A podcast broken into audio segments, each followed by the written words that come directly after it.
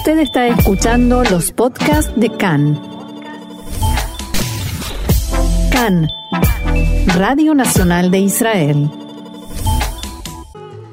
Dos de la tarde, 45 minutos aquí en Israel. Esa voz es de David Deor, ¿cómo no?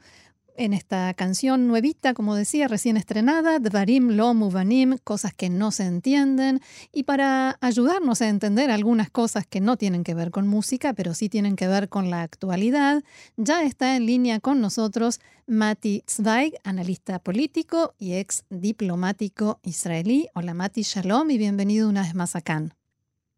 ¿Qué tal, Roxana? Y bueno, gracias por eh, llamar. Un gusto. Y bueno, vamos a hablar, por supuesto, de la pandemia del coronavirus que nos afecta a todos. Y justamente en este punto quiero, eh, a este punto quiero dirigir la pregunta porque queremos intentar comprender cómo está cambiando el mundo a nivel geopolítico a partir de esta pandemia. ¿Por dónde podríamos empezar? Bueno, el coronavirus eh, podría remodelar el orden global y lo estamos viendo con todos los cambios que hay eh, en las relaciones entre los países, en gran escala lo que pasa, primero hablemos de Estados Unidos, de China, eh, estamos pasando por todo lo, en todos los sentidos lo que podría ser una gran crisis, lo que es eh, natural suponer que va a resultar ser un punto de inflexión en la historia moderna. En los meses transcurridos desde la aparición del COVID-19, del coronavirus, la enfermedad eh, ha hecho que los analistas han diferido sobre el tipo de mundo que la pandemia dejará a su paso. Pero eh, la mayoría argumenta que el mundo en que estamos entrando será fundamentalmente diferente del que existía antes. Algunos predicen que la pandemia provocará un nuevo orden mundial liderado por China, y otros creen que provocará la desaparición del liderazgo eh, eh, de Estados Unidos. Algunos dicen que terminará con la globalización y otros esperan que marque el comienzo de una nueva era de cooperación global, por ejemplo. Y aún otros más proyectan que sobrealimentará el nacionalismo, socavará el libre comercio y conducirá a un cambio de régimen en varios países o todo lo anterior junto. Mm. Eh, ¿Cómo explicas este cambio de roles? Porque, o sea, el cambio de roles que estás marcando entre Estados Unidos y China. Bueno, eh, China está maniobrando por el liderazgo internacional mientras Estados Unidos, eh, a, grandes rasgos, está fallando.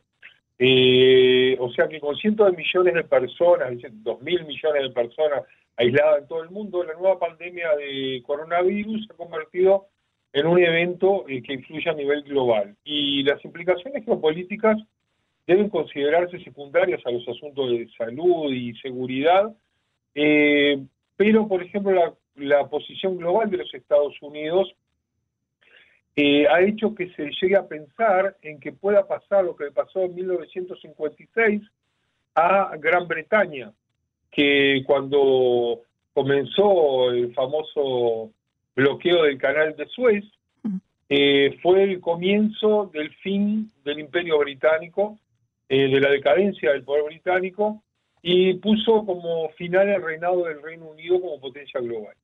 Hoy los responsables políticos de los Estados Unidos deberían reconocer que si Estados Unidos no se despierta a este momento para cumplir con la gravedad del momento, la pandemia del coronavirus podría marcar otro momento de Suez, llamémoslo así. Hmm, claro, que se suma en realidad, me parece, a toda esta retirada, por ejemplo, de Medio Oriente, ¿no? que Estados Unidos ya venía eh, protagonizando. Y al mismo tiempo vemos que China está entregando ayuda y, y, vendiendo equipamiento, está conectado con otros gobiernos y coordinando acciones en, este, en esta pandemia. El contraste es muy grande, ¿no?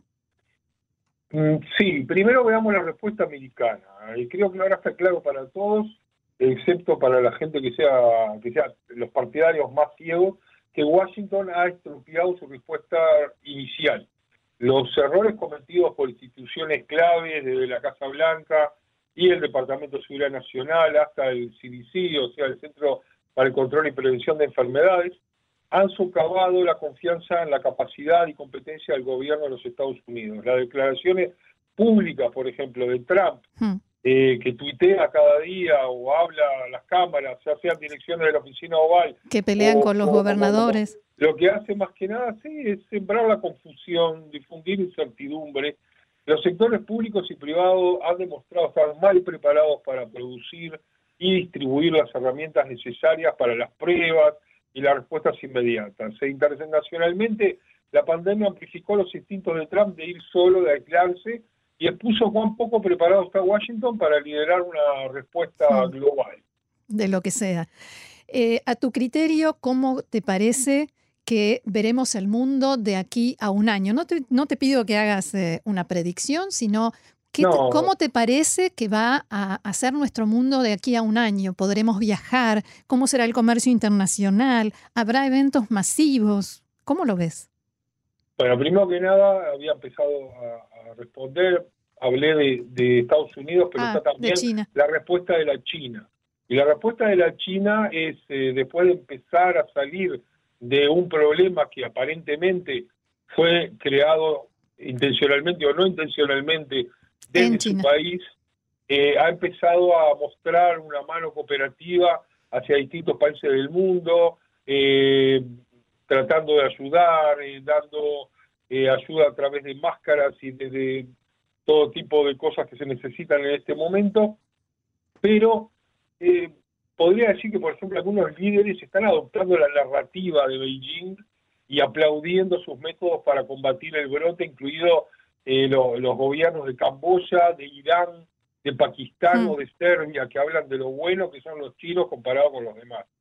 Eh, pero pocos de estos gobiernos han sido persuadidos recientemente por, por los mensajes chinos. Tienen un historial de aceptar la narrativa china porque les conviene económicamente y para poder mantener el, poder en su propia casa. Eh, lo han hecho también países africanos, eh, por, por la influencia que, está teniendo China en los últimos 15 años en los países africanos, etcétera. pero de hecho, por ejemplo, algunos de los primeros receptores en Europa de kits de pruebas equipos de protección que son hechos en China, lo retrasaron muchas veces por calidad inferior. Por ejemplo, esta semana pasada el primer ministro de Finlandia despidió al jefe de suministro de emergencia del país por gastar millones de euros en máscaras defectuosas chinas. Hmm. Y ese es solo un ejemplo de, muchas cosas que han sucedido. Eh, perspectiva, estamos hablando de perspectivas, cosas eh, a, a grosso modo que aparentemente van a suceder en el próximo año. No hablemos ya de los años que vengan, sino de lo que vendría a ser teóricamente, y si no hay una gran segunda ola, eh, digamos, eh, la estrategia de salida de lo que se está viviendo hoy en día. Eh, una de las cosas que podría decirse es que tal vez va a haber una mano dura, llamémoslo así, de Estados Unidos contra China, pidiendo cambios en el orden económico internacional, incluyendo el pago de hasta trillones de dólares por pérdidas económicas o, por ejemplo, la anulación, de deudas. Como diciendo, si me obligaste a perder tanto dinero, por lo menos hay que condonar una parte de la deuda. Compensar. no sé si la gente sabe que hoy en día el 40% de toda la deuda de los Estados Unidos de América es a la China. Eh, luego tienes otra cosa que pedidos, por ejemplo, de los gobiernos del mundo a sus empresarios para la reubicación de fábricas en países que no sean China, por ejemplo, Filipinas, Malasia, México, Brasil, etcétera, para disminuir la dependencia económica futura en pandemias que tal vez sigan llegando en el futuro. Eh, otra cosa, desde el punto de vista de tráfico comercial en barcos, en aviones, van a seguir de forma normal, como ahora están también en forma normal, porque eh, eso está permitido, mandar mercancía, de un lugar a otro. Eh, los viajes de, negocios en las conferencias se disminuirán hasta, ya están disminuidas, pero ahora siguen estando disminuidas hasta en un 80% en el año entrante. El resto se seguirá haciendo por Zoom o Skype, como se está haciendo hoy en día, claro. y el turismo será casi nulo. Y otra cosa muy, pero muy importante es que a nivel no solo israelí, sino a nivel mundial, eh, más o menos un 30% de las personas que salieron al seguro del paro eh, o, fueron despedidas no van a poder volver a su lugar de trabajo. Así es. Y o sea que va, va, todos los gobiernos van a tener que enfrentarse a un problema en el cual hay por lo menos tres veces más desocupación de lo que había antes del corona, en el mejor de los casos. Muy bien. Y además miles de fábricas se convertirán en fabricantes de insumos médicos. Eso es algo ah, que también se está viendo y que por eso parte de los días eh, de las últimas dos semanas suben y suben las bolsas de los distintos países, al contrario de lo que uno se podría pensar. Claro. Bien, casi que se nos termina el programa. Seguro que te vamos a volver a llamar para seguir desarrollando este tema que es muy interesante y da para mucho más. No hemos hablado del petróleo, de muchas otras cosas. Así que, Mati Zweig, muchísimas gracias por haber estado con nosotros hoy y será hasta la próxima. Muchas gracias y por haberme dado la oportunidad de hablar de algo que no es del aislamiento.